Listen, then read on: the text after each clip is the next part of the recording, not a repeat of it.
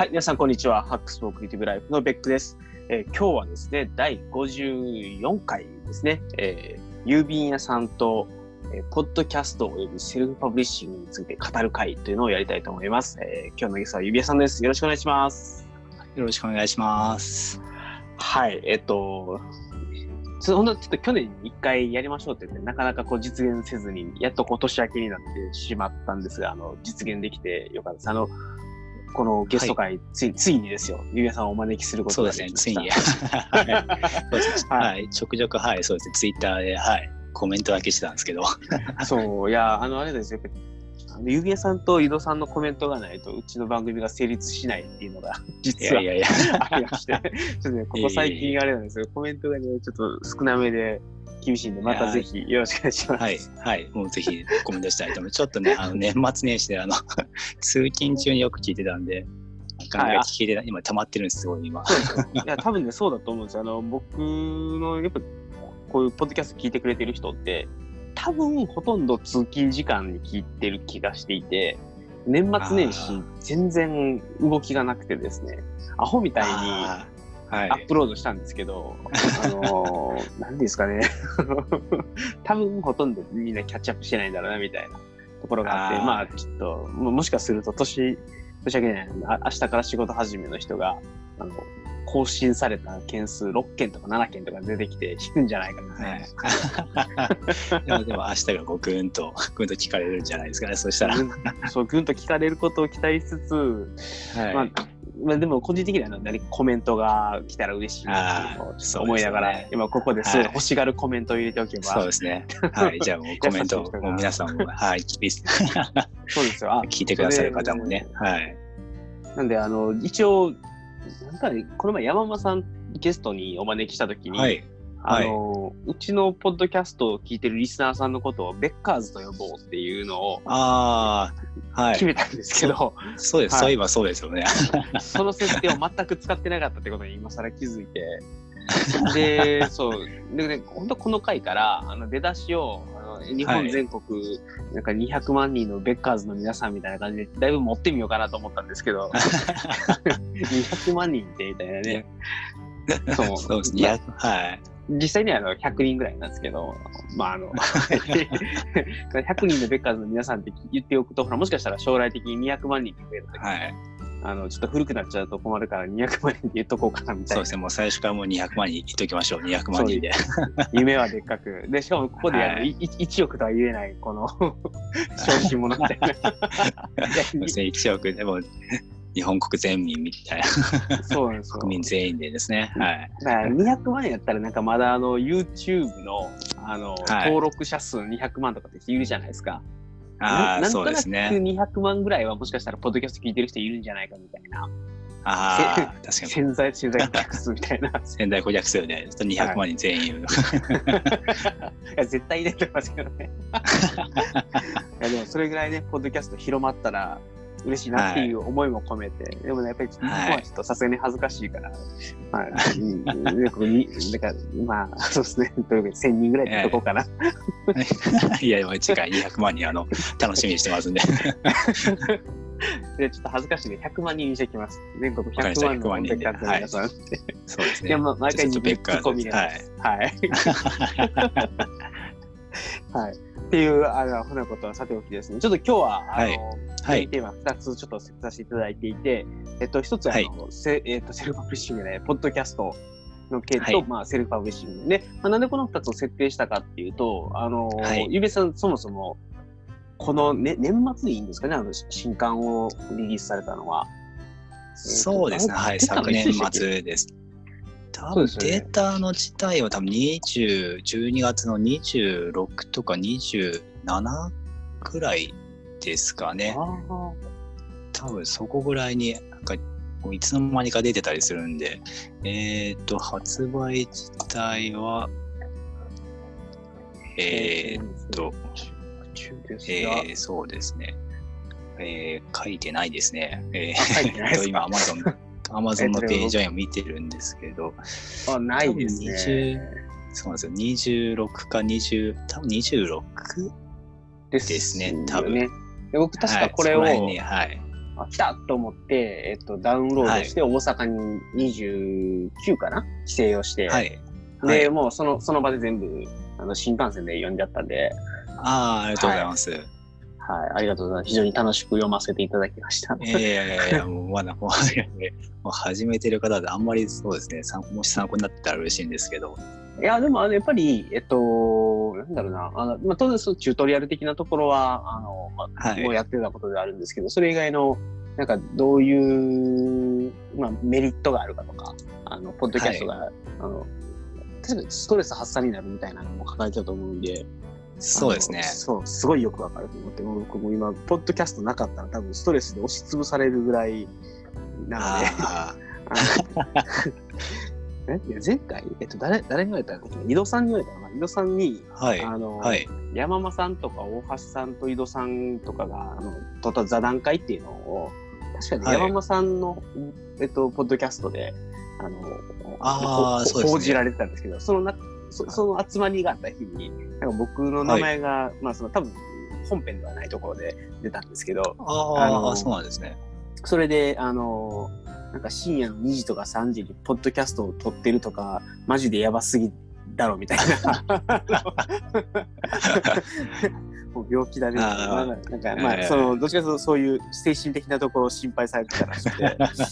まあ、いや、まあ確かにね、あの、はい。大橋さんになんかツイッターで寝た方がいいみたいなツイートですごいいいねがついてたのがなんか印象に残ってます。そうそう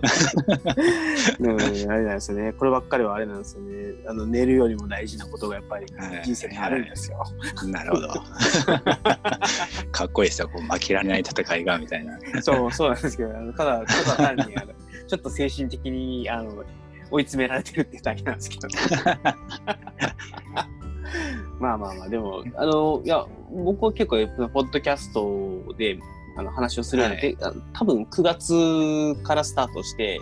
えっ、と、はい年内で49回までいったのかな？なんで、そうえっと、4, ですよね4ヶ月で、はい、49話までいってるので、あ、違う、48か。48までいってるんですよ。で、なんで、まあまあ、だいたい月12ペースっていうか、多分最初の方は闇が深かったので、えっと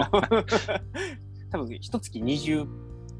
ぐらいのペースで、そうですね9、10ってきて、で、11月でちょっとペースダウンして、12月もだいぶペースダウンしてたんですけど、っていう感じだったんで、でも、まあ、それのおかげで、多分、多分人生の中でも多分一番どん底に近かった時期だったんで、9月とかが。ポッドキャストなかったら死んでたなと思って。いやー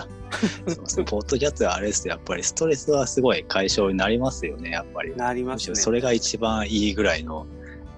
そうなんですよ。なんか、いろんな、こう、胸の中にあるモヤモヤを、こう、文字にしてブログで出そうとすると、やっぱりそれなりに整理をしたりとか、頭を整理をして書いたりとかっていうのをやろうとすると、まあ、ちょっとね、体力がいるというか、あのそうで、すね。深夜の2時とかに、今からブログ書くぞってならないんですけど、とりあえずマイクセットして、はいもう喋ろうって 感じだったら、まだなんかギリギリいけるみたいな。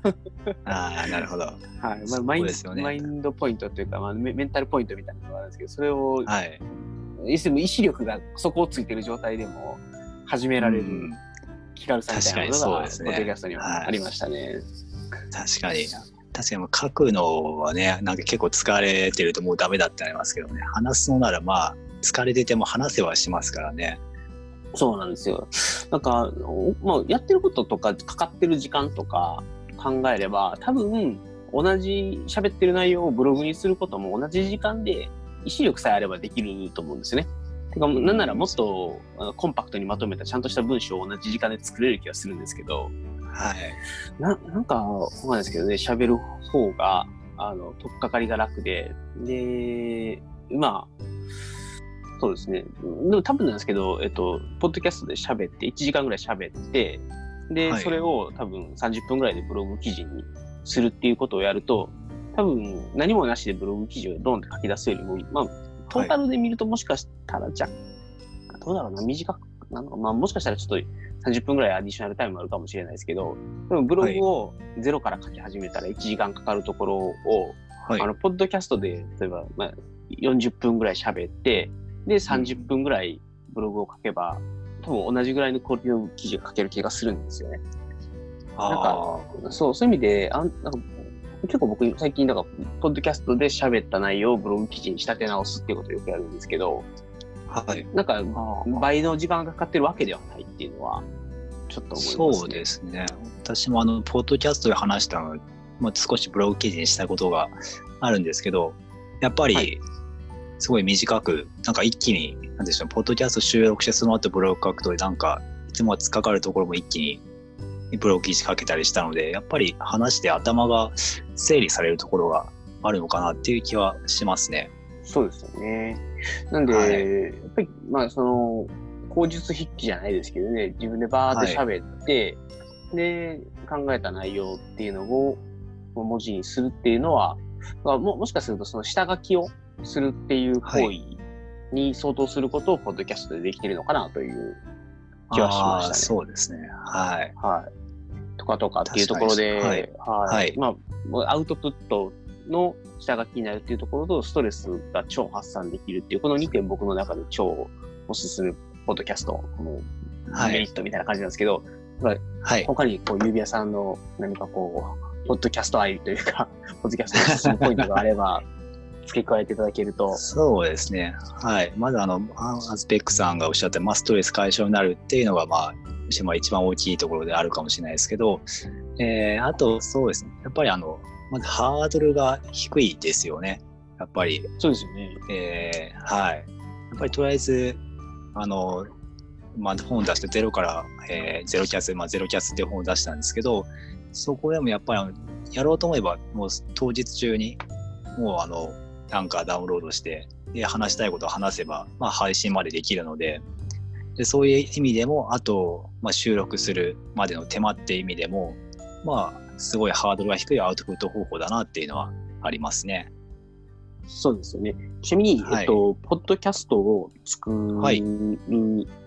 なんかワークフローというかね、えっと、どうはいいう手,、手順で作ってるかっていうのを少し交換しておきたいなと思うんですけど、あの、はい私結構あれなんですよ。実はポッドキャスト喋る前に、あの、はい時間もさ30分ぐらいで区切っちゃうんですけど、あの、アウトラインにバーって喋る内容を書き出して、で、そこから喋り出すようにしてるんですよ。はい。で、その方が、あの、自分、結構ね、あの、気に食わなかったら取り直しちゃうタイプなんで、あの、はい。アウトラインでちゃんと書き出しとかないと、あの、なるほど。と途中で、まあ、多少のミスはいいんですけど、自分がはい。話してる内容が、なんかどっかで、んなんか違うの、これ言いたかったことじゃないな、みたいなのがあると、あー。もう、もう、もう一回でも取り直し、みたいな感じになっちゃって、時間が余計にかかるなと思ったんで、まあ、30分アウトライナーで書き出して、まあ、30分ぐらいで話をしてっていう1時間ぐらいで収録するっていうのをやってるんですけど、なるほど。はい。はい。そうですね。私の場合は、えっ、と、まず私、あの、し収録時間っていうか、まあ、あの、ポッドキャストの時間自体が、あの、ベックさんみたいな、あんまり長くなく、まあ、30分ぐらいってなくて、あの、5分から10分ぐらいっていうのが、まあ、あるんですけど、まあ、あの、まず、同じように、ちょっと収録する内容を、箇条書きでアウトライナーに、まあ、出す。で、で、私の場合は、あの、とりあえず、一回、まあ、まずバーッと話しちゃって、で、それで、はいまあ、OK が出たら、OK だったらもう、あの、まあ、それで配信して、まあ、ダメだったら、うんあでもまたもう一回っていう感じで、二回、とりあえずもう一回話すっていうので、あの、うんポッドキャストをこう、億劫にならないように、こう、はいはいはい。はい。まあ、とりあえず収録しちゃえば、もうあとはま、また、こう話したいことで直したくなってきたりとかするんで、そしたらまたもう一回、えー、配信、配信じゃないですね、収録してっていうのをやってますね。はい。やなるほど、なるほど。っぱりあの、なんて言うんでしょうね、あの、しそうですよね。はい。はい。はい、大丈夫。ちょっと音あ声が大丈夫ですかね？あ、えー、と、そうです。やや、もしかするとちょっと、こっちに聞こえてる指輪さんの声が、はい。ちょ途中でちょっとだけ割れたりとかしてたんで、もしかすると少し、うん回線が不安定なのかな。まあ、あの、こちらの声大丈夫ですかね。あはい、ちょっと大丈夫です。ちょっと、ちょっと時々、今ちょっとだけ、えー割ちょっと割れたりしたんですけど、今は大丈夫そうです。あ了解です。はいあの、はいまあ、お互いもしちょっと割れたら、ちょっともう一回言い直すとかはいやった方が、あの聞いてる人は、あはい、そうです。よろしくお願いします。で、はいえっと、はい。まあ、なんで、いや、その、ゼロキャス本を読んでて、あの、はいすごい、家族がお風呂に入っている間に撮るとかって、って、マジか。あ、違うか、あれあれか、ねポッドキャストで聞いたのかな。ああ、そうですか。すげえな、あすげえな思れって。そうですね、逆にです。あの、多分お風呂、もうその後になるともう寝かしつけとかも、あと、ちょっと自分もお風呂入ったりとかして、そうすると、あの、逆にポッドキャストとかを、私の場合ちょっと取れなくなっちゃうんで、なんで、あの、もう、そこしかないっていう、もう取れ、ちゃんと取れるよう習慣づけはそこしかないぐらいの形で、あの、お風呂に入ってる間で、まあ、5分から10分で、まあ、取り切るっていうのは、私の場合は、あの、まあ、ちょうど良かったんですよね。ちょうど良いタイミングで、はい、だっもたんで、はい。いや、すごい、すごいなと思って。あの おなんかあれです今までもコンパクトに番組をまとめようとして、5分、はい10分で終わった試しはなくて、あ 大体ね、20分で撮れたら、あ、今日はコンパクトみたいな。あ、ああ、いや、すごい、やっぱりこれは人によるんでしょう。私の場合、あの、20分、多分話せ、多分ですけど、あの、一人だと話せないかもしれないですね。もしかしたら、まあ、あテーマによるのかもしれないですけど。あの、まあ、あの、もう2回、3回って撮っていくと、時間が5分ぐらい短縮できる気がするんですよね。なので、リハをやれば、はい。はい。あのもっとより洗練されたというか余計なことを言わずに収録できる気がするんですけどあのはい喋、ってる時にもっと言い回しはないかとかなんあか今の違うなこっちじゃないかなみたいな、こう行ったり来たりを結構するんですよ。でその結果、あのー自分が一番しっくりくる表現になるまでになんか試行錯誤を収録中にやっちゃってみたいなはい。ことがあってあー。結果長くなるっていうのがあるので、それをまあもしかしたらなくせられればあのあ15分ぐらいの番組に収まるんじゃないかなと思いながら、まあ、そこはもしかすると僕の慣れがもっと出てくると、一発でそこに至れるようになれば、あの今20分、30分かかっている番組が15分、20分ぐらいに圧縮できるんじゃないかなっていう期待はあります。あー、そうですね。まあ、どうなんでしょう。まあ、あんまり、なんでしょうね。あんまりこう、スムーズになりすぎても、リスナーとしては、こう、ベックさんらしさ、ベックさんらしさちょっと違いますけど、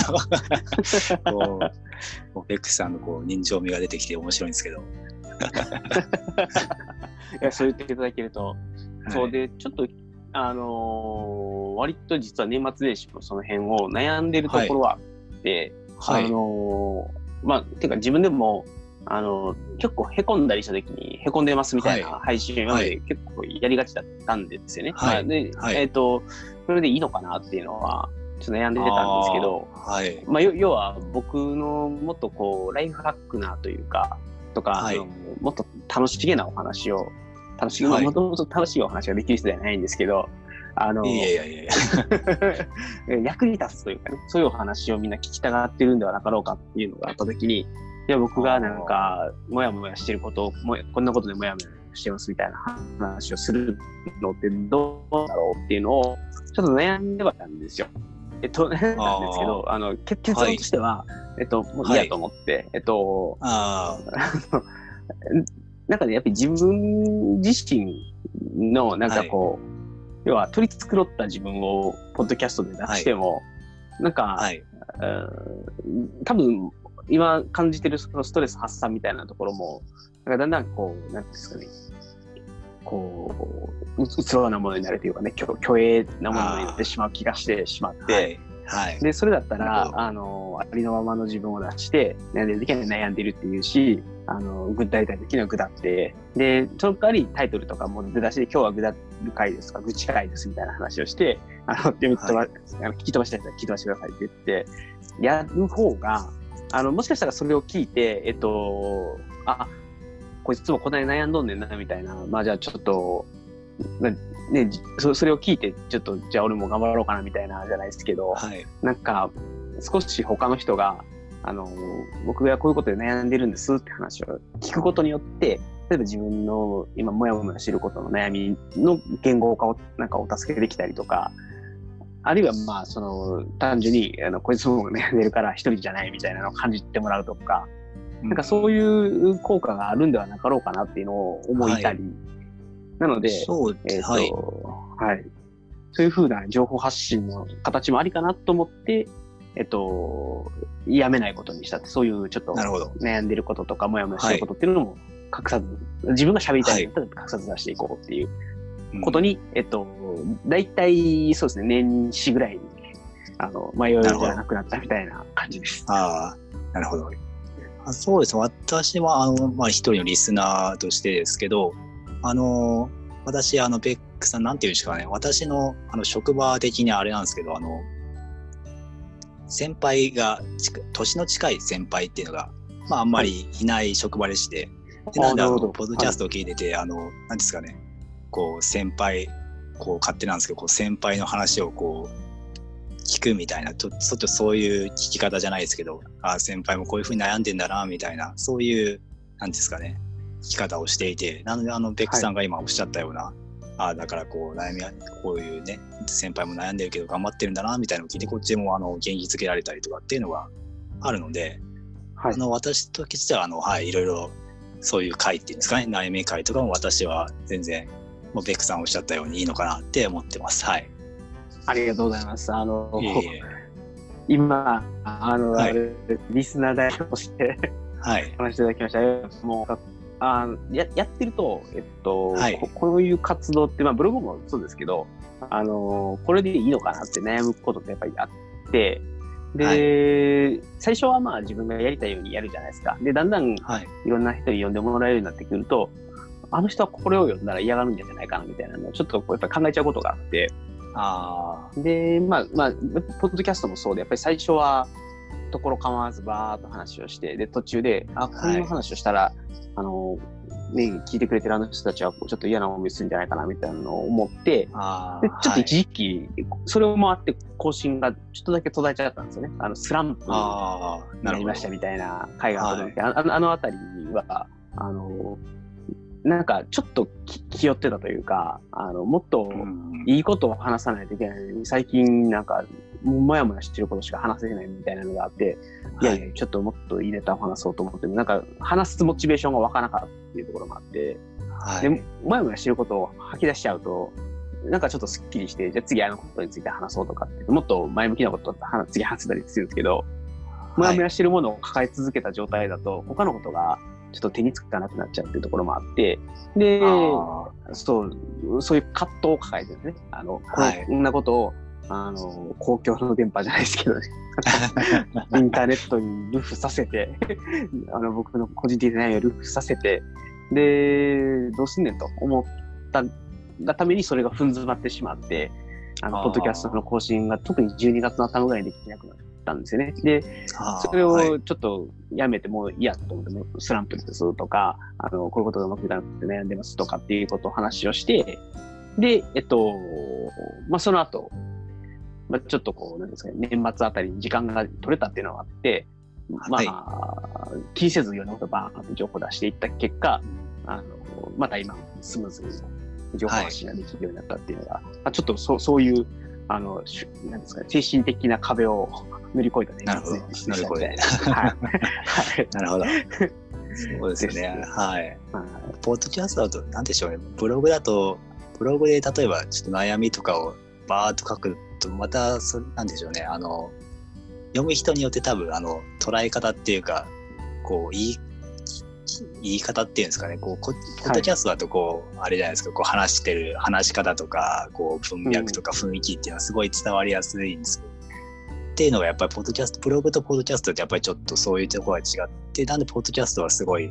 そういう悩みとかもなんかアウトプットしやすいのかなってちょっと今思いましたね。はい。そうですね。で、なんとなく、もう本当に直感というかね、えっと、感覚論なんですけど、はい、あのーはい、やっぱりブログとか、はい、YouTube が比べると、すごいクローズで、なんで、えっと、メルマガに近いコンテンツになかろうかというとも思ってます、ポッドキャストが。なんで、えっと、はい、やっぱり YouTube とかブログとかってもう、なんかこう、まあ、要はバズる可能性があって、バズると叩かれる可能性があって、はい、あまり不用意なことって言いづらかったりするじゃないですか。そうですね。はい。で、まあ、ちょっとそういうのもあって、結構やっぱりそっちはあの外行きの格好でちょっとどうしても出たいけど、あのー、まあ、ポッドキャストだったら、まあ、割とうち向きとか、まあ、ななぜ家帰ってきてもパジャマに着替える、風呂入ってパジャマに着替えて収録始めたりするぐらいなんで、なんかよりククローズドメディア感というかね、あの、そうですね。聞いてくれている人との、こう、より近いというか、もはい。う、まあ、多分聞いてくれるのはこの辺の人たちだろうみたいなのを思い浮かべながらやりやすいメールでもあるかなという気はしています。ななので、あの情報発信の仕方としては、あの、はい。YouTube を最近取り組み始めてるんですけど、YouTube も、はい。ポッドキャストも、ブログもやっていくっていう中で、えっと、多はい。分、ポッドキャストは、あの一番クロ,、クローズドというか、一番、あの、みまあ、身内感のある メディアになっていくと思いますと。なんで、僕の悩みも言うし、えっと、はい。すごいくだらないことでも話をするし、っていうことをやりつつ、えっと、YouTube とかはもう少し外行きのというか、あの、うん。オフィシャリーなというか、今たたただのコンテンツに近いものを出していくのが、YouTube でじゃあ,、あの僕の今仕事上で悩んでいるこういうことがありますって話をするかっていうと、多分やらなくて、えっと、はい。例えば逆、まあ、例えば悩みを、この悩みを克服するための5つの方法みたいなコンテンツになったとしても、あの、今はい。仕事でこんなことを悩んでて困ってて、こういうふうに解決しようと思ってるんですよね、みたいなのは、多分、ポッドキャストをファーストで出して、で、はい。そこで思いついた何かいいアイデアがあったら、例えば YouTube とかはいブログとかに載せていくっていう、その時にはまた別のコンテンツにして多分出していくと思うんですよね。ああ、そうなんで、ですね。はい。もしかすると一番最初のスタート地点は全てポッドキャストになるんではなかろうかっていう思いが僕の中あであって、あ。はい。で、あの、か、まあ、あの、同時に YouTube と、ポッドキャストに投げて、で、それをブログ記事にしていくっていう感じにしていこうかなっていうのが今、今の、ああ、まそうですね。はい。あ、感じ。確かにそうですね。私、ポッドキャスト、クローズ感って、しかもなんか話すと結構、アイディアが結構出て、で、なんかそういうところはポッドキャストすごいいいなと思ってて、私もあの、ブログ、まあ、YouTube はちょっとやってないんですけど、ブログやってて、で、まあ、ブログハビっていうブログをやってるんですけど、あの、なんか、やっぱり、硬くなるっていうんですかね、こう、あんまり情熱を乗せるじゃないですけど、あんまりうまくそういう書き方があまりできなくて、で、それを、このポッドキャストってやっぱり、ある程度はこう、声伝え方、声とか、こう、テンションとか、そういうところで、まあ、伝えやすいのかなっていうのもあって、そういうのもあって、ポッドキャストをこう始めた面っていうのがあるので、うん。なので、やっぱり、ポッドキャストを、ははい。い、そうです。最初にやって、で、なんかちょっとそこへ、なんかひ、こう、拾ったというか、思いついたものを、こう、ブログとか YouTube とかにっていうのは、すごいいいなって、ちょっと私 YouTube やりたいんですけど、ちょっといいなって今思いました。はい。そうなんですよ。あのーまあ、ちょっと、あの、よ余談になっちゃうんですけど、あの、もはい。ともとこういう考えに至ったのが、クラッシャーさんとちょっと前にやった回があって、その時に、えっと、はいやっぱり、うん僕のもともとの情報発信の目的が、あの、はいえっと、これもね、年末年始に確か投稿してないんですけど、えっと、僕は、うん結構自分が1年目、2年目、3年目の時とかに苦労して、で、ライフハックに出会って、はいそ。れですごいなって言ってるので、そういう点とかをここシチュエーションにある人は結構いっぱいいるんだろうという想定のもと、あのそういううん立場にある人たちにライフハックを届けたいっていうあの思いでもって今までやってきましたと、ブログとか、はい。えーやってきたんですけど、最近やっぱりブログと勉強会に、えっと、そういう方々がどうもリーチできてないぞっていうことを強くうん感じまし。て、でですね。はい。それをやるんだったら、じゃあ、コンテンツ的にはやっぱり YouTube がいいのかなとか、まあ、なその単純に YouTube を始めりゃそこにリーチできるとは思わないんですけど、でも、はいあのー今、そういう人たちが一番、うん、よく使うメディアなんですかって言われたときに、ブログよりもやっぱ YouTube が先に来るっていうのが、まあ、あるので、じゃあちょっと YouTube でもちょっと出すようにしていって、で、まあ、もともと僕 SNS もブログもやっているので、まあ、それとミックスしていくことで、ただ単純に YouTube の位置から始めるよりは少しアクセラレートもできるし、ってはい。いうのをちょっと考えて、あのーはい。まあ、まあ、金であらゆる手を使って、あの、そういう僕がリーチしたいなと思ってる人たちに届けるようにしようとした結果、ちょっと YouTube やろうと。いうのが、あの、まあ、クラスさんと話をした時のいい手の結論だったんですよ。ああ、そうですよね。確かになんか今、結構分かれてますよね。情報の取り方っていうか。私なんかあのブログとか、どっちかというと本とかに偏ってて YouTube は見ないんですけど、逆に YouTube しか見ないっていう方もやっぱりいらっしゃるでしょうからね。その、やっぱりブログを読むっていう習慣って、あの、多分僕ら、あの、ゆうめさんはどちらかというと、私と世代的には近いと思うんですけど、はい。あの、やっぱり昔我々が社会に出た頃って、っていうか、っていうのを取る方のコスト高かったし、聞く方も、はい、あの、まあ、家に回線があればいいけど、ちょっとモバイルで YouTube っていうのはちょっとね、みたいな。そうですね。はい、っていうのもあったので、で、今って結構その辺って、あのー、あまり若い人たち、まあ、気気にしてないわけじゃないと思うんですけど、あの、やっぱり YouTube が結構普通に生活の中にある。まあ、YouTube という動画が生活の中にあって、うん、で、えっと、我々が思うように、我々が若かった頃よりも、やっぱりすごい情報摂取のスタイルっていうのが全然違うんだろうなというのと、はい、で、まあもう一つは、あの、僕ら、まあ僕らっていうと、なんかゆかさんをだいぶこっちに寄せちゃって申し訳ないですけど、あの、えっと、例えばですけど、スマートフォンがなかったんですよ。私が社会に出た頃って。ああ。ガラガラケーだけだったんですよ。はい。で、ゆめさん、多分社会に出た頃ぐらいに、えっ、と、スマートフォンがあったと思うんですけど。そうですね、スマホはもうありましたね。はい。なんで、やっぱり2010年ぐらいっていうのが一つの大きなターニングポイントだったので、はい、2007、8、9ぐらいで iPhone が出たりとか、Android が出たんですけど、まだまだあの全体で見ると、パイがちっちゃかったんですけど、2010年、11年ぐらいからもう完全にスマートフォンとガラケーがガラって変わって、うん、で、えっと、で、いろんなクラウドだったりとかアプリだったりとかっていうのがその時期にどうなって生まれて、で、まあ、どちらかとそこから先の10年っていうのは、あの、いろんなものが出てきては消えってなって、だんだん洗練されていった時代だったんですよね。まあ、とはいえ、やっぱり2010年、11年ぐらいを境に、あの、確実にその若い人たちの情報摂取の形っていうのはやっぱ変わってしまっていて、はい、あるいはまあ LINE 前後と言ってもいいかもしれないですね。あの今の人たちだと。そう、その辺から完全にコミュニケーションだったりとか、あの情報摂取の仕方がやっぱ変わってきてるということに、えっと、当時気づけてればよかったんですけど、最近まで全然気づけてなくて、えっと、いや、私も気づいてないですね。ブログでいい記事を書けば、あの、はい、届くんではなかろうかっていう思いとか、はい、勉強会をとりあえず諦めずにやってれば、いつかはそういう人たちに来てもらえるんじゃないかと思ってたんですけど、はい。点で、点でダメなんですよね。あの、全然、はい、あの、そういうところにリーチできてなくて、はい。で、まあ、うん最初需要がないのかなと思ったんですけど、まあ、需要がないわけでもなさそうだなっていうのがあって、まあ、やっぱり YouTube 見たら、その、ライフハック系のコンテンツ見るんですよ。例えば、メンタリスト大悟とか あの、まあい、いるんですよ。あの、ライフハック的なことを言ってる人たちが。はい、で、まあ、そこを考えると、やっぱり、うん、なんか、うん、ちょっと自分たちのやり方がもしかしたら時代に合ってないのかなっていうのは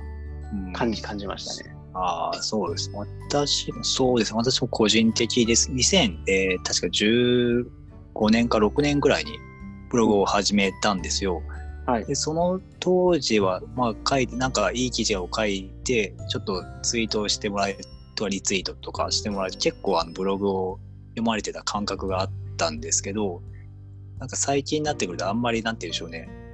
こうブログを読まれにくくなってきたまあここ数年っていうんですかね。ブログを読まれにくくなってきたなっていうのは2015、6年当時から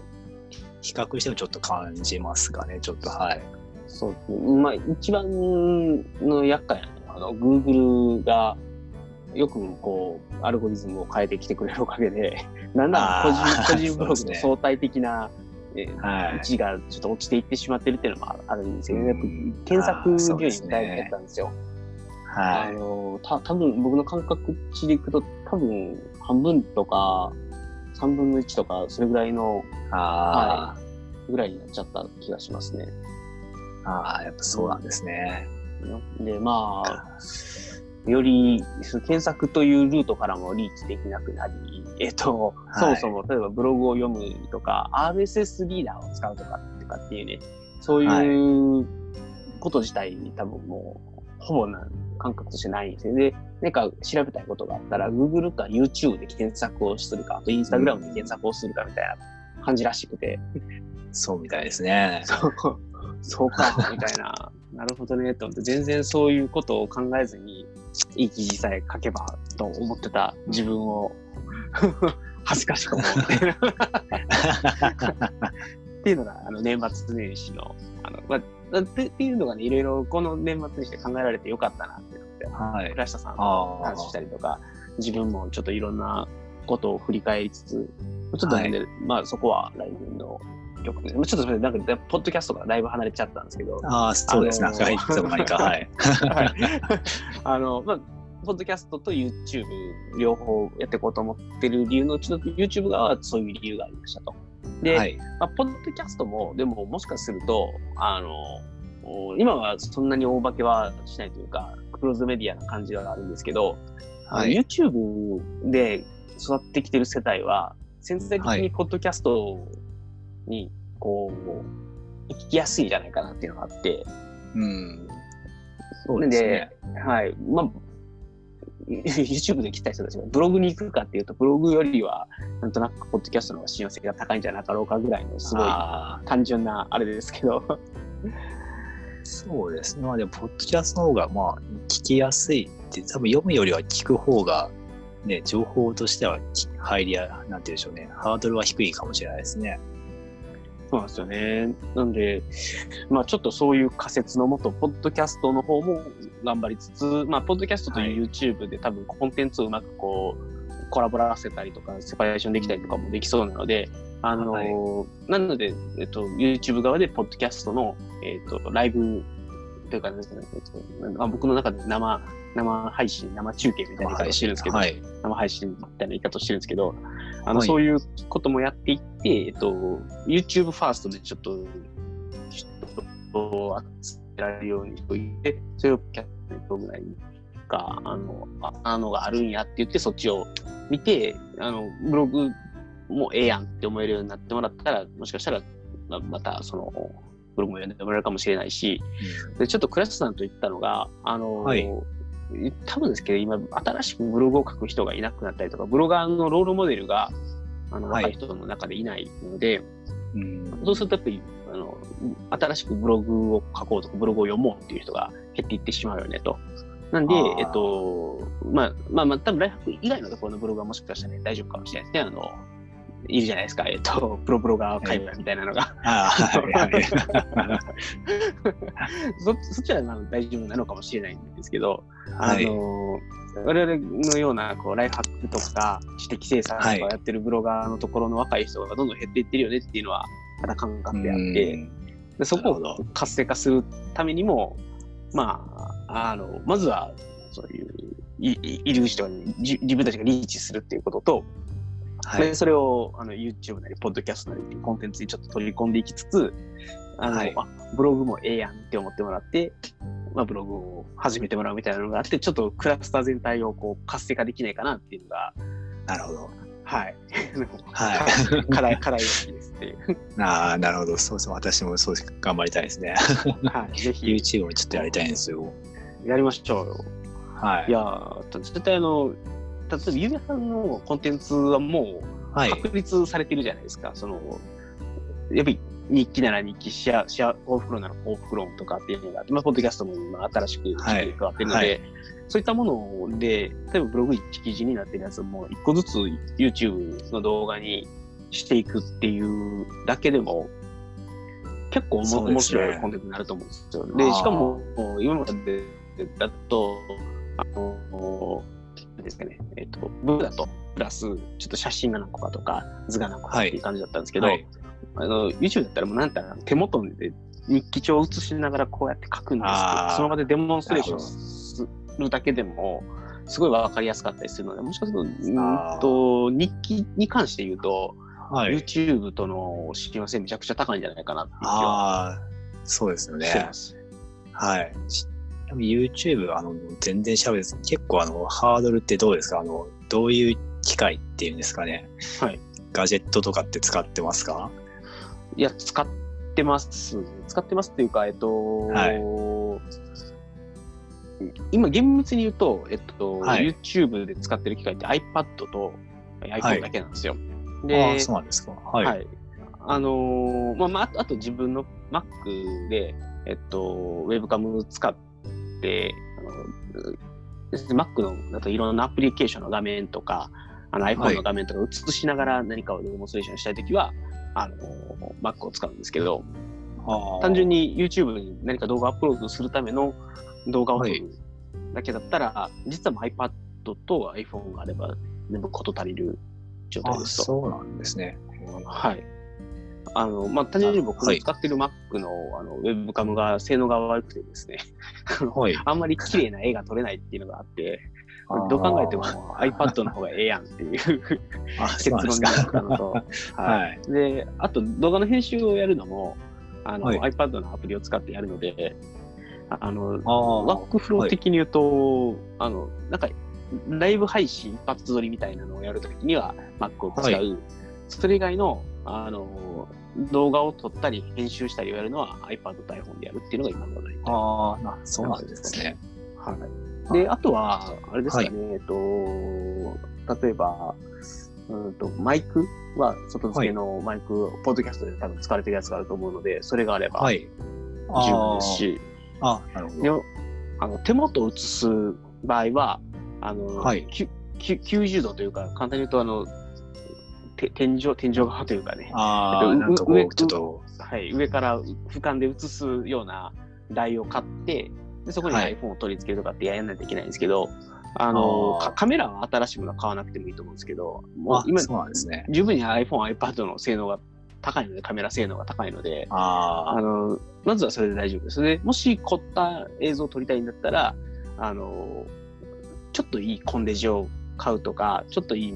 ミラーレスがあればあいいですと。逆に言うと一眼レフだと、あのーちょっと長時間の動画撮影に耐えられないところもあって、あのはい。まあ、よく言われているのがあれかな、えっと、今多分ソニーのあのはい。コンデジで、あれ何やったっけな。な、ちょっと型番忘れちゃったんですけど、はい。ソニーのコンデジ15万ぐらいする、あのなんとか M7 っていうあのカメラがめちゃくちゃいいって言われていて、でそれがあると、はい。結構エモエモエモな絵が、あの、映像が撮れるっていう。あえらしくてですね。なんで結構そういう YouTuber カメラとかで調べると、そのソニーのコンデジがよく出てきますね。まあそれはだから、あもっとこう YouTuber としてやっていくぞってなればそれでいいと思うんですけど、でももうすでに iPhone とか iPad とか別に Android のスマホでもいいと思うんですけど、いいカメラがついてるので、それで多分始めるのは十分ですと。でああとはどっちかというとマイクの方が問題で、あのはい。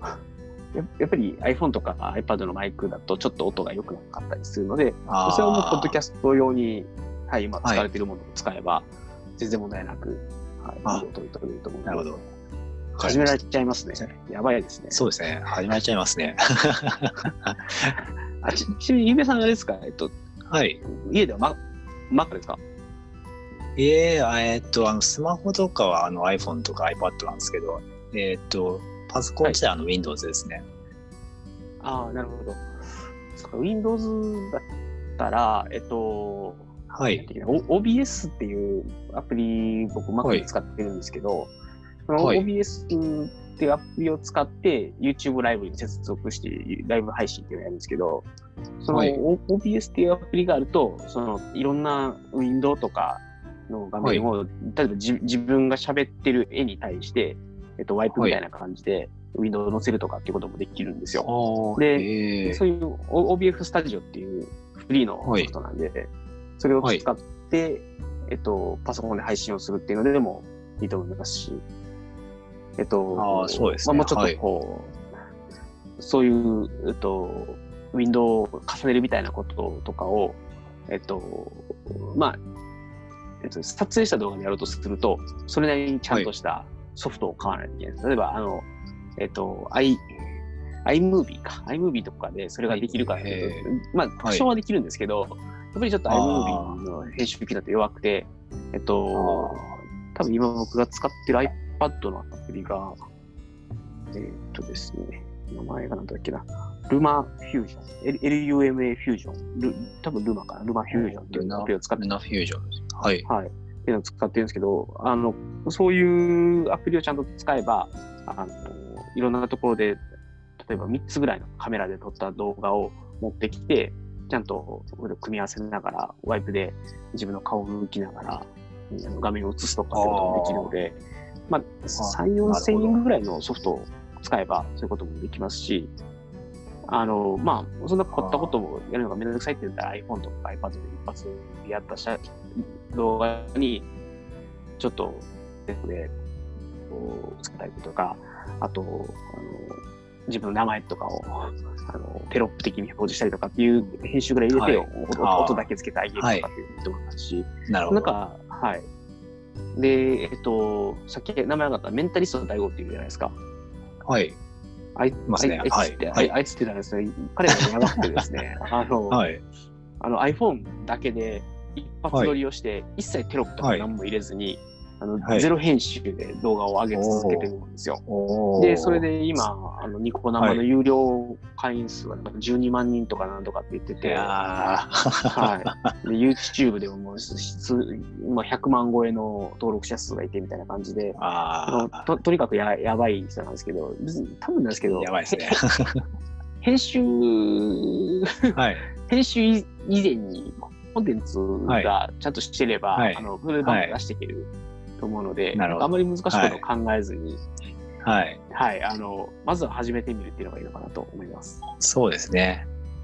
はい。ちょっと始めてみます。はい。はい。すいません、なんかちょっと、バーっと喋っちゃったんですけど、多分、いえいえいえ皆さんはすはい、いいと思います。日記コンテンツぜひ出しましょそうですね。はい。じゃあちょっと出します。う。はい。まずは iPhone から始めましょう。そうですね。iPhone からちょっとやってみたいと思います。じゃあ、はいあの、楽しみにしてます。それが来たら、じゃあど、どっかのタイミングで YouTube でもコラボしましょう。あ、そうですね。はいはい。じゃあ、はいそれでちょっと、はい。はい。はい。あ、ちちなみに、はい、あ、大大丈夫ですか？あ、いや、大丈夫です。いや、ちなみにこの、だいぶ脱線したなと思って、今。あ、すいません、すいません。あの いやいや、なだいぶ脱線して大丈夫かな。ちょっと今、自分で不安になっちゃって大丈夫ですか？大丈夫ですか？大丈夫です。あのどっちかっていうと、こういうはい脱線も、あの、ポッドキャストの醍醐味なので、はい、そうです、あの、ね。タイトルに入ってなかったけど、YouTube の話しちゃいましたってヘペロっていうだけの。はい。はい。ということで、じゃあ、えっと、はい。ちょっとそのじゃあ脱線から気もして、ポッドキャストをお話できたかなと思うので、もしちょっと何か、あの、これからポッドキャストを始める人たちにアドバイスとか、あるいはちょっと今日言えなかった、こういうところいいよとかっていうのが、もしあれば補足いただければ。なるほど。えー、そうです。ポッドキャスト。そうです。あの、ポッドキャストは、えー、なんでしょう。やっぱり、すごい楽にアウトプットできる方法で、しかもメリットがかなりたくさんあるっていうので、かなり、あの、なんですか、コスパがいいアウトプットじゃないですけど、すごい、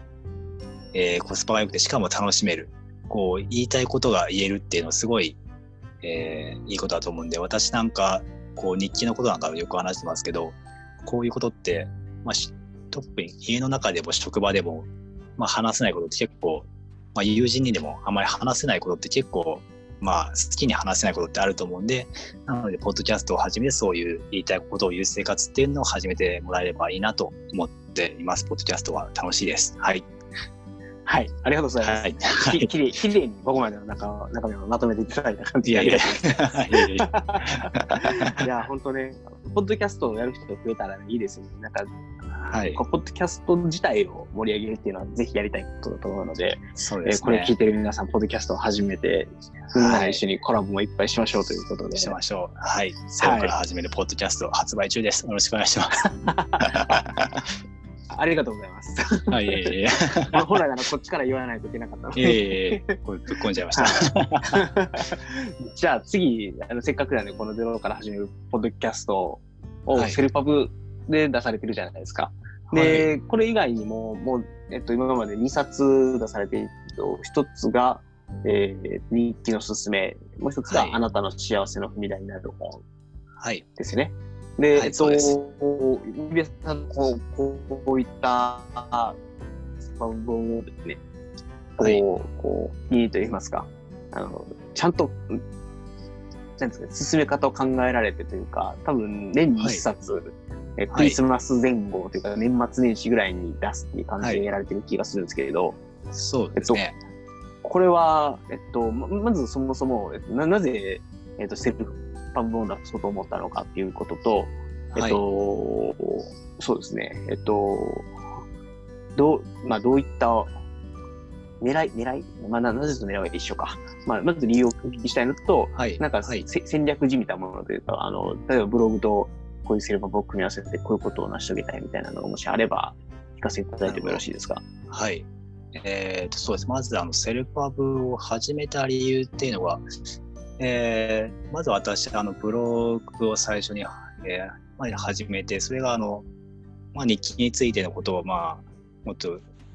まあ、いろいろブログとかを読んでて、それで私自分も、まあ、こう、ブログで発信したいなっていうのがあって始めて、で、でそれがだんだんまとまって、こう、アウトプットでブログをどんどん書いていって、そうすると、こう、なんかまだ足りないなっていうのがあって、で、それでまず本を書こうっていうのが、まあそのきっかけですよね。できっかけがあって、で、じゃあどういう本にしようかなっていうのを、まあ日記の本を書こうっていうのがあって、で、で多分これ本を書こうって思ったのも、まあ本をか、まあブログ記事がまとまってきたっていうのもあると思うんですけど、あの、うん。本を書こうって思ったの自体は多分あの、今、まあ、娘がいるんですけど、そういう、うんその、なんていうんですか、まとまったものを残したいなっていうのもちょっとあって、で、それで、多分多分それだからこそあの書き切れたっていうのはちょっとあるかもしれないですね。はい。あの、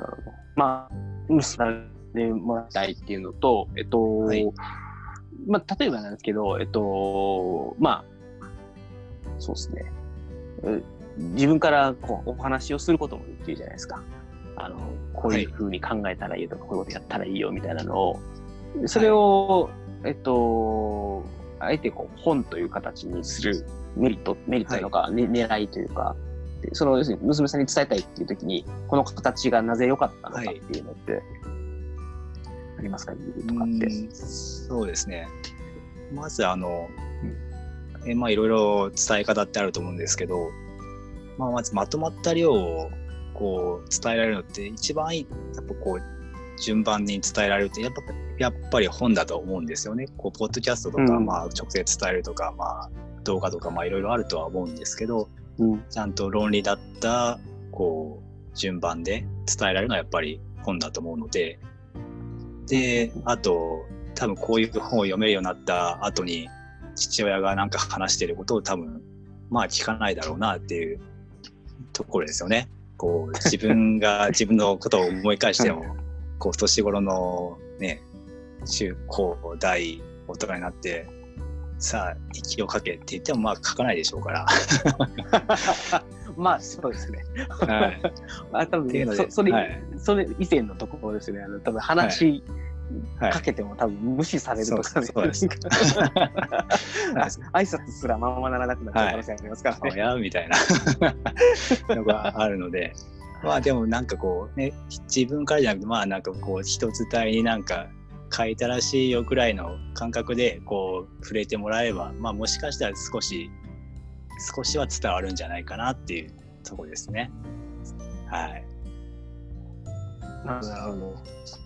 思いを持って、例えば、ポッドキャストとか、あのブログとかやってるところはあって、で、はい。ちょっと、あんまり実はセルパブとかはやれてないんですけど、あのー自分が、ま僕はどっちかというと、あの、反抗期というよりは、あのはい。自分がいつ死ぬかわからないから、あの、自分が死んだ時に、えっと、何らか本来だったら自分が伝え、生きてれば伝えられたであろうことが、あのー伝えられなくなってしまう可能性っていうのをちょっと、いい、なんですかね、想定してるんですね。なんで、はい。自分がいつぽっくり死んでも大丈夫なように、えっと、自分の考え方だったりとか、こういうふうに生きるといいよっていう、うーちょっとしたアドバイスみたいなものっていうのを、まあ、できるだけ形にしておこうっていうのがあって、音声と、えっと、文字のメディアっていうのを今残してますと。で、まあ YouTube も多分基本的には同じスタンスでやっていこうかなと思っていて、はい。で、まあ、そのうちの何がね、役に立つかわからないので、とりあえず、あの、思いつく限りのことは全部出しておいて、でもそれは自分の子供が読んだ時に、あれ見た時に役に立つようなことだけを発信していこうと思ってるんですよ。で、それは何かっていうと、あの、はいなんていうのかな、えっ、と、多分、あの絶対やらないのは間違いないですけど、えっと、合コンで女の子を100%口説く方法みたいなものは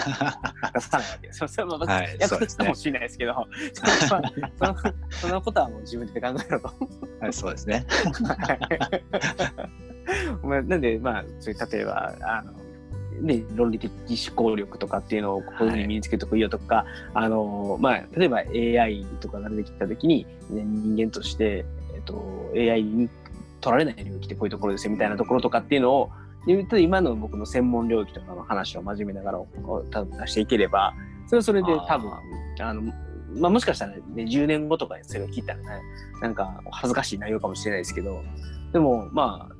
もしかしたら1年後、2年後、3年後とかに僕がぽっくり死んで、子供がそれを聞いた時には、まだ役立つかもしれないっていう可能性があるので、はい。あの、んまあ陳腐化とかあんまり気にせず、あの、とにとにかく形にしていくってことを今は意識してやってますね。うんそうですよね。やっぱりこう、なんでしょう、親がそういうこと考えてたんだって知る知れるだけで、やっぱり違いますよね。た違ってほしいんですけど、違ってほしいなって思ってるんですけど、ねはい。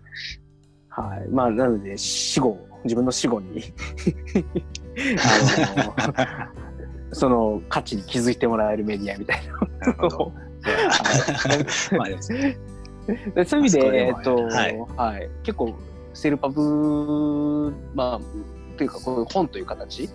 に残すっていうのはいいなと思っていて、で、はいまあ僕もちょっと実は今年やりたいことの一つが、セルパブ本を出したいなと思っていて、おーそうなんですね。はい。今までやりたいやりたいと思っていい一向にやらずに来てしまったので、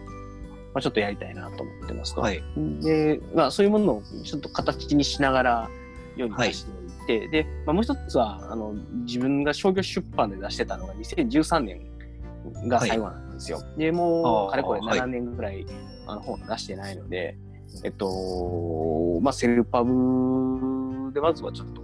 出しつつ、はい。商業出版に今載せる意味があるかどうか、ちょっと最近ちょっとよくわからなくなってて、結局えっと、僕がセル商業出版やってた頃も、多分1社2社を除くと、えっと、まあ、要は、中小の出版社とかで出したときに、誰が売るって自分が売るんですよ。ああ、そうなんですね。あある程度は。なんで、はいえっと、まあ、向こうの営業の努力とか、本屋さんに置いてもらったがために売れたっていうのがあるにしても、でもやっぱりき起爆剤を作るのは、あの主著者自身なんですね。ああ、のそうですね。そういう、そういう中小でいるときは。はい。これはもしかしたら、あの、自分でセルバーボーダーした方が効率がいいんじゃなかろうかっていうのは2013年の段階ではちょっと思ってました。あの、そうですよね。自分でやるんだったらっていうのはありますね。そうなんですよ。で、やっぱこれも倉石さんと話なんですけど、その書釣りって言って、あの、はい。最初に、全部かっていうのをすぐ決めるんですけど、我々が書いてた頃に、我々って言ったら、まあ、倉石さんとか僕とかが一番本をバンバンとしてた時期っていうのが2010年から13、4年ぐらいなんですけど、その時期からすると、今はだいぶ絞られてるんですよ。ああ、あの、そうですよね。はい、僕が少なって思った数よりもさらに少ない数が大体当たり前になってるんで、あーえーはいなんで僕が、まあ、当時で普通かなと思ってた書釣りの数の半分ぐらいが今今の標準になってる。だから、あのちっちゃい書店で行かないし、あのはい大きい書店でも、あの平積みにはならないみたいな。あはい。め、め、メンチンのみみたいな。あ。はい。っていうようなことを、そこのクラスさんと話をしてきて、これはいよいよはいセルバブの方がええやんみたいな、うん。実はちょっとそうですねはい、はいありながら。まあ、なんでちょっとそういうものを、まあ、過去自分が書いてきた本をアップデートするような意味でも、やっぱり7年間、あの本本を読んでた人からすると7年間止まってしまってるので、それをまあ、ブログなり、まあ、YouTube なりとかで出していって、で、えっと、それを最終的にはセリパブっていう形で本の形にして、まあ世に、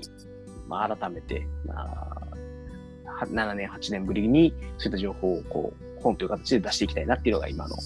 目標です。なるほど。じゃあ、出しましょう。一緒に出しましょう。はい。せ先輩、もうありがとうございます。いやいやいやいや大先輩じゃないですか。セルパブ本だけで言うと、全然指輪さんの方が 大先い輩やいやいや。いや何何がすごいってあれですよ。これをちゃんと出そうと思って、コツコツやって出せ,、出せてるっていうのがすごいんですよ。いやいやいやいややりたいなと思っても、やっぱりなかなか、ね、こう行動が伴わないことが多いので、ああ、いや、まあ、多分性に、私の場合は性に合ってただけだと思いますけどね。はい。いやーまあでも、いや、ちゃちゃんとそれを、はい、あの年に1回出すぞと決めて、年に1回本当に出してるっていうのは、あの、ピユゲさんの、こう、大きな特徴、特性だと思うので、まあ、そこはねあの、僕はもう、あの、ぜひね、このリスナーの皆さんにもはい知ってもらいたい。なんか、だんだんここれで今、話をしてる内容っていうのが、あの、ポッドキャストであることを忘れそうにたまになるんですよ。あの、話をしてるっていう、ただ話をしてるだけですね。ただちょっ、と、ちょっと一瞬、はい。そうですね。宅飲み感になってきましたね。そうですよ。でも、あれですよね。まだ、おあの、直接、はい。直接あったの、まだ1回ですもんね。考えてみると。回ですね、はい。あれ1回ですよね。そうあれですね。一回ですね。はい。あ向かいそうですよね。はい、なんか全然こう、そんな気してはあんまり しないんですけど。いやいや、まあ、そう。まあでもまあまあ、ネット上では絡みが割と多い方。そうです。ね。ははいい。。だし、あの、む昔から、あの、ブログなり、あの、ポッドキャストなりのコメントを通して、こう、絡み合うっていうのをよくやってたので。ですねは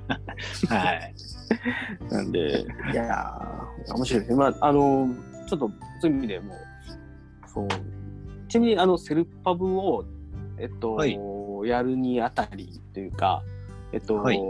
まあ、多分、まずコツコツやられてるっていうのはあると思うんですけど、何かこう、おすすめの、何かこう、進め方というか、まあ例えばブログおすすめはいを、で、記事を書き溜めて、それをベースにやりますよとか、かはい。指輪さん的にどういうふうにして、今この3冊本の形で世の中に出していくやられたかっていうと、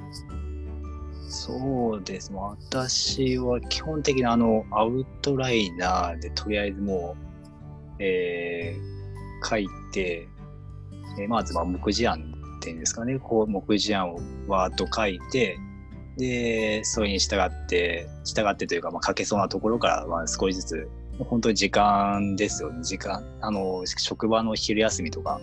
で、はいちょっとずつ書き溜めていってますね。で、なるほど。そう最初、一番最初の時は、あの、ブログ、えっ、と、一通りまとまったのは、あの、ブログに出してましたね。はい。なるほど、なるほど。こんなんで大丈夫ですかね。いやいやいや、もうそうなんですよ。だから、まあ、やっぱり、やっていうのと、一つ僕が今悩ましいなと思ってるのが、あの、多分ブログにするまでとか、例えば、ポッドキャストとかで、まあ、アウトライナーとか、アウトラインを書き出しました。はいで、。その内容を広げるために、もう、あえて、全然まとまってない状態で、ポッドキャストに載せるとか、あるいは一つ一つのやつを、あのまずは文章にする前に YouTube とかで、えっと、はいまあ、ある程度アウトラインを決めて話をして、しなんか資料的なものを作っちゃって世の中に出して、でそれを最終的にブログにまとめましょうみたいなところなんとなく僕の中でワークフローが今固まりつつあって、はい。そういける気がするんですけど、でそうすると、はい。あの、どんどんそのアイデアから、あの、はい。膨らまして、で、最終的にアウトプットに持っていくっていうところが、なんとなく一連の流れが見えてますと。で、今度、それをぐるぐる回していこうとすると、えっと、それだけで結構な、こう、労力を使い切っちゃう気がしていて、ああ。で、そう、フェルバブ本とかにしようと思うと、はい、あの、どうまとめようかな、みたいな。で、あーまあ、あとは、そのブログで書いたものをそのまま焼き直したくはないじゃないですか。そうですねう。ん、っていうのがあって、どう、まあ、ただまあ、とはいえ、あくまでセルバブなので、あの、はい自分がブログで書いてる内容を、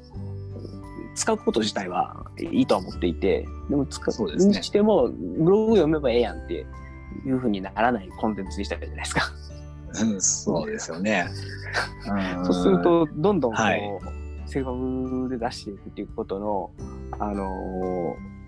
なんていうんですかね、ハードルが上がっていくなっていうのと、あどどうやってその本に仕立て上げるっていうところのこう作業時間を取ろうかなっていうのが今一あ、番なるほど。悩みなんですよ。そうですよね。ブログに、まあ、どうですかね。私の場合、あのブログにもう出し、あの、最初は出したんですけど、はいさ出したって言っても、あの、全部出さないで、途中ぐらいまでか出して、あと書けそうだなって思ったらもう全部、もう、なんていうんですか、もうブログとかには出さないでそのまま全部書き切ってしまったので、なので、そうです。まあ、ブログに全部アウトプットしないっていうのはありかもしれないですね。ああ、なるほど。もうブログ自身も途中の反製品みたいな感じで出しちゃって、はい。やるとか、まああるいはその、チラ見せじゃないですけど、全体で100あれば、100のうちの50ぐらいだけをブログで書いておいて、残りの50は本を読読めば見えますみたいな。そうですね読めますみたいな。はい。そうです。そういうのもありかなとは思いますね。あの、サンプルじゃないです。見本で、こう、こういうの読みたい方はぜひみたいな宣伝にもなりますしね。なるほど、なるほど。まあ、そっか。なんで、まあ、あまり難しく考えずに、あの、とりあえず書きたいことを、とりあえず、まあ、どっちかというと、あの、コツコツ書き進めるっていうのが、割と、あの、うんまあ、本今まで書いてきた中でも、あのはいやっぱり最後締め切りがあって、そこに間に合わすために、やっぱりやっぱ出版社に、あの、これ以上待たせるわけにはいかないみたいなあ中はいでは書き上げられてたんですけど、あ、はい。なんかね、そういうの、セセルファブの難しいところって、そういう人がいないじゃないですか。で、そうですね。そういうものを世の中に出さないで、ずっと今までえ商商業出版の前で一切その原稿の内容とか外に出さずに書いていくので、はいあのあ。出版社というか編集者以外からフィードバックが来ないんですよ。はい。で、あの、本当にこれでいいのかなっていうのを抱えたまま最後、出こう、印刷に持っていくので、はいあの、それと同じようなフローでセルファブ本がやれるかっていうと、まずフィードバックをくれる出版社とか編集者がいないし、そうですね。えっと、あの、その悩みを抱えたまま書き切り化しないし、そもそも締め切りらしい締め切りがないので、あの、なんていうんですかね、ケツに火がつかないっていうのがあって、なるほど。なん。で、そう、コツコツ、コツコツ書き溜めていって、本の形にして出すっていうのは、なんとなく僕の性格的には無理なんじゃなかろうかと。ああ、思ってるところがありますよ。なんで、それでもうやっぱりブログとかで出していって、あの編集者からもらうであろうフィードバックに相当するものをあのブログの読者からもらっていきながら作っていくっていうのが今だとまあ、うん、じまあなんですかねえっと代替案かなという気がします。ああ、そうですね。あそうですね。私もあの、一番最初の日記の説明では、あの、えー、なんですかね。まあ、ある程度、本の内容っていうんですか、原稿をそのまま出して、そう結構あの、ツイッターで、まあ、フィードバックをもらえたりして、で、案外そのフィードバックもらったところが、やっぱり本にしても、こう、反響じゃないですけど、感想でやっぱり触れられたりとか、がやっぱり多かったんで、やっぱりこうブログで出してこう反応を見るっていうのは、やっぱりあまた個人的にも有効だった気がしますね。はい。なるほど。ちょっと、まずはこの仮説のもとにやっていくしかないかなっていうのと、あの、本当ね、何がすごいって、はい。と、とはいえあれですね、その後の幸せの組代とセルパブ、はいじゃなくてと、ポッドキャスト本は、はい。コツコツ書き溜めていったんですよね、ゆうやさんは。そうですね。そうなりますね。すごい。いやいやいや本当ね、それができる人がね、本当に尊敬です。いやいやいやいやいや心の底からの尊敬ですが、ちょっと僕のや。いやいやいやいや力出ましたよ。いやいやそんただただ書いてるだけなんで。まあ、あの、それができなくて悩んでる僕はここにいるので、いや、ちょっと今年こそ、出そうかなと思っているので、あの、はいちょくちょく、じゃあ、あの、はい。アドバイスを求めると思うので、いやいや私なんかでよかった。ははい、ぜひ助けてあげてください。い。はい。はい。はい。じゃあですね、そろそろ、多はい分これ結構今、い1時間近くこれで喋ってきたので、えっと、はいそろそろ締めに入ろうかなと思うんですけれども、はいえっと、そうですね、なんか、こここもまたちょっとえー完全に指輪さんにおんぶに抱っこやってほしいんですけど、なんかセルフパブというか、あの、本を書いてみたいと思う人に、はい何。かちょっとアドバイスがあればお願いしていいですか？なるほど。アドバイス。そうですね。えーまあ、本を書くって、まあ、確かに、えーまあ、敷居が結構高く感じるかもしれないんですけど、まあ、私の場合でもあの結構せいぜい2万字前半とかで、えーまあ、出してるので案外ブログが例えば一記事1000文字ぐらいと考えれば、まあ、20記事前後ってなるので、まあ、そのぐらいの、まあ、軽い気持ちで、えーまあ、書いてもらえればいいんじゃないかななんて思ってます。なので、ななんかまとめて、はい、言いたいことというか書きたいことがある方はぜひチャレンジしてもらえればいいかなと思います。私も、はい、ぜひアドバイスできることはアドバイスを全然しますので、はい、はいぜひチャレンこの新年チャレンジしたい方はチャレンジ、はい、してみてください。はい、はい。ありがとうございます。はい。あのーなんで、はい、どうですか？はい。いやいや、大丈夫です。あのぜひ、はいあの、多分前半で、えっと、はい言えなかったんですけど、あの、ゆみやさん、ログハ、はいログハピっていうブログをやられていて、ね。はい。はい、はい。ログログハピ検索して、ぜひ皆さん見てください。あのはいこの辺の情報がいろいろ載っていて、ヒントがもらえると思いますっていうのと、ツイッターもやられているので、ツイッターの方もね、フォローしていただいて、あの、セルパブとポッドキャスト聞きたいことがあれば、ぜひユーミヤさんに、えっ、と、ツイッター等々で問い合わせいただけるといいんじゃないかなと思います。はい。あの、はい。これで問い合わせ殺到したらすいませんっていうか、いえいえいえいえ。まあ僕のポッドキャストを聞いてる人そんなに多くないんで、あの、はい、大丈夫だと思うんですけど、いやいや、200万人のベッカーズが。その200年間が 殺到するかもしれないんで、はいあのその時はちょっと苦情を言ってください、僕に。わかりました。しょうこねえな、それ。じゃあ、そうですね。ちょっと長々とちょっとお話しいただいて、本当にありがとうございます。もう、ちょっとねはい。楽しかった。まさかこんなに脱線しまくると思わなかったので、主主ににすごい楽しかったです。はいいえいえいえ。はい。じゃあ、えっと、そうそうしましょう。あの、ちょっとすみません。あの、いつもゲスト会で大体言い忘れてしまうんですけど、あの、最後ちょっと締めでいつも言ってるのが、あの、こちらの番組でですね、皆様からのご意見、ご感想、えーご要望、それから、あの、お悩み相談等々ですね、えっと、受け付けております。あの、えーハッシュタグ、ツイッターのハッシュタグ、えっと、 hacks アンダーバーレイディオというハッシュタグにですね、えっと、ご投稿いただけますと、あの、一番確実に補足できるかと思いますので、よろしくお願いします。あの、そこを、このハッシュタグ覗いてもらえれば、郵便屋さんのコメントも多分大量に見つかると思いますので、あ のそれを参考に皆さんぜひコメントいただければ幸いでございます。はい。はい。ということで、えっと、今回は、じゃあ、えっと、ゆうさんの肩書きをなんか決めておきたい。はい。なんか、か、か、どう、どういう、どういう人って紹介するのが正解ですか研研究職をやっている。そうですね、研究、どういう、えー、そうですね、えー、やってるのが、えー、セルファブポッドキャスト、ブログ、なんでしょうね。えー。にに日記の人、もともと日記の人、もともと、ね。そうですね、日記の人、日記の人で、じゃあ日記の人でいきますか。そうですね。日記とポッドキャストと、えっと、セルパブの人はい。の郵便屋さんに、はい、今回はあのご参加いただきました。ゲスト会を収録いたしました。えっと、またぜひですね、あの、遊びにいただきますと幸いでございはい。ます。ぜひぜひお願いします。はい、お願いします。じゃあ、それではですね、えっと、約1時間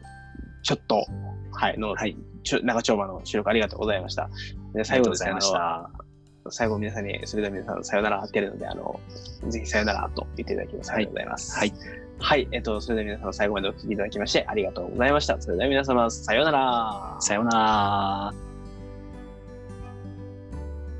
ら。い。ありがとうございます。